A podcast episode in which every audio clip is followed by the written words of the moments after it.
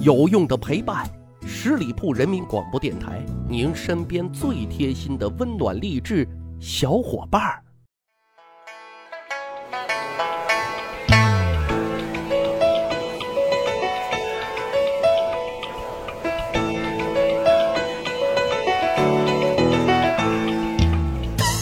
十里铺人民广播电台，趣吧历史，增长见识，密室趣谈，我是。生活当中，我们身边不缺少人生导师。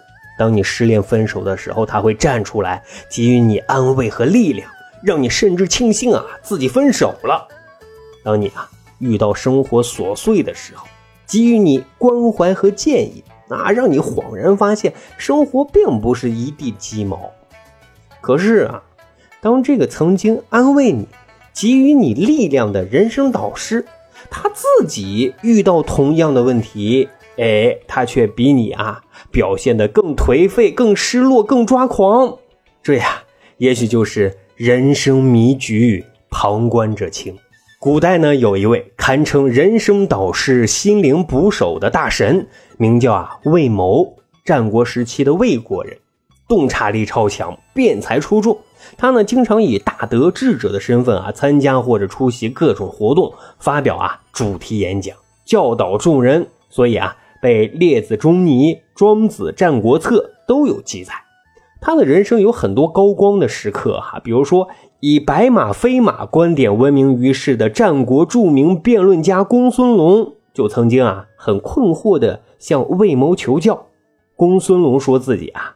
从小就学习圣王的主张，长大之后呢，懂得仁义，通晓辩证理论，能把白的说成黑的，能把错的说成对的，能让众多善辩之口理屈词穷，自认为啊达到了通达的境地。可是当他看了庄子的言论之后啊，就有点儿方啊，十分的迷惑。是因为自己的辩论比不上庄子，还是知识储备不如他呢？魏谋的回答啊，堪称经典。他形成两个至今仍在沿用的成语，一个叫坐井观天，一个叫邯郸学步。他的回答是这样的：的你以为你很牛，其实啊，你就像坐在井里的青蛙，外面的世界你根本不懂。你的才智啊，还不足以知晓是与非，更不足以通晓庄子那极其玄妙的言论。可你啊，却用浅陋的查事的办法去探寻它的奥妙，用辩论的言辞啊去索求它的真谛。这只不过啊，是用主管去窥视高远的苍天，用锥子去测量浑厚的大地，嘿嘿，不是太渺小了吗？魏谋啊，接着喝了一口水，润了润嗓子，又说：“啊，你难道没听说过吗？燕国寿陵有一个人啊，到赵国的邯郸学习走步，以为学会了赵国的走秀，回来就能当男神。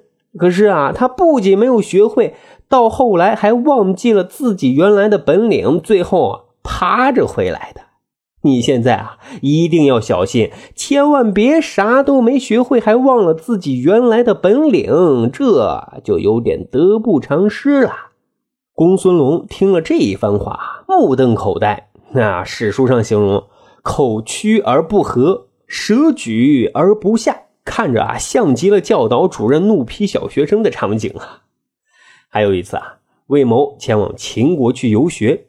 秦国的大牛人给秦王提出过远交近攻策略的范雎，热情地接待了他，因为他知道啊，魏谋属于大德。在魏谋结束游学，即将离开秦国的时候啊，范雎就向魏谋请教啊，说有没有什么可以告诫自己的金句作为临别赠言？啊，魏谋呢也是爽快人，说你不问啊，我也要忠告你几句。于是呢，就结合自己在官场的所见所闻、所思所想，提出了被后人誉为“关周律”的官场魔咒。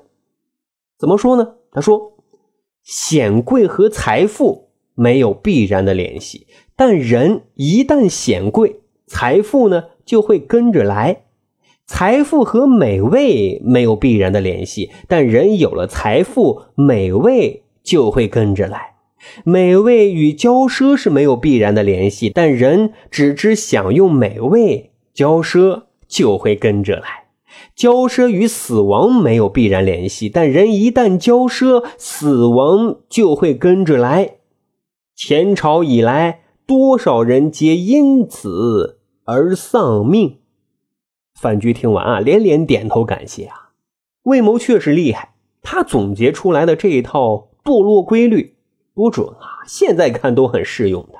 一个人拥有了权力地位。如果不能严于律己，而是膨胀放纵，满足自己的欲望，那就难逃关州律的魔咒。各位，猜想啊，像魏谋这样的贤能之士啊，应该早已经大彻大悟，跳出三界外，不在五行中，别一根签字笔，揣一颗平常心，走遍大江南北，都是一副教导主任的派头。可是殊不知啊，教导主任也有自己。解不出的困惑。魏谋啊，曾经对战国时期的道家哲学家詹和求教说：“啊，我呢，身体虽然过着隐居的生活，可是我的心啊，还留恋在朝堂之上，这该怎么办呀？”詹和呢，就告诉魏谋：“若真的啊，珍惜自己的生命，就会把功名利禄。”看得清淡，魏某苦笑的说：“这道理啊，我懂，可是我做不到啊，这怎么破呢？”詹和则淡淡的说：“啊，破不了就不要强求，顺其自然，学会尊重内心啊，就不会上火了。如果啊强求改变而急火攻心，这对人而言啊是双重的伤害。这样的话，人。”是不会长寿的。教导主任魏某苦涩的点点头。人生导师也有自己真的走不出的局。其实啊，纵观史料的记载，当时社会对人生导师魏谋的评价并不是很高。其中荀子更是批评他唱的比做的好，说一套做一套，两面派，而且啊，性情暴虐，任意妄为。看来。所谓的人生导师也未必真的是专家啊，有可能是十块砖的专家。但是啊，话又说回来，人是复杂的，能洞见未必能实践。那又有几个人真正能够做到知行合一呢？不过啊，人在困难的时候，哪怕有一个假的人生导师能够为我们答惑解疑，也还是。一件很温暖的事情呀。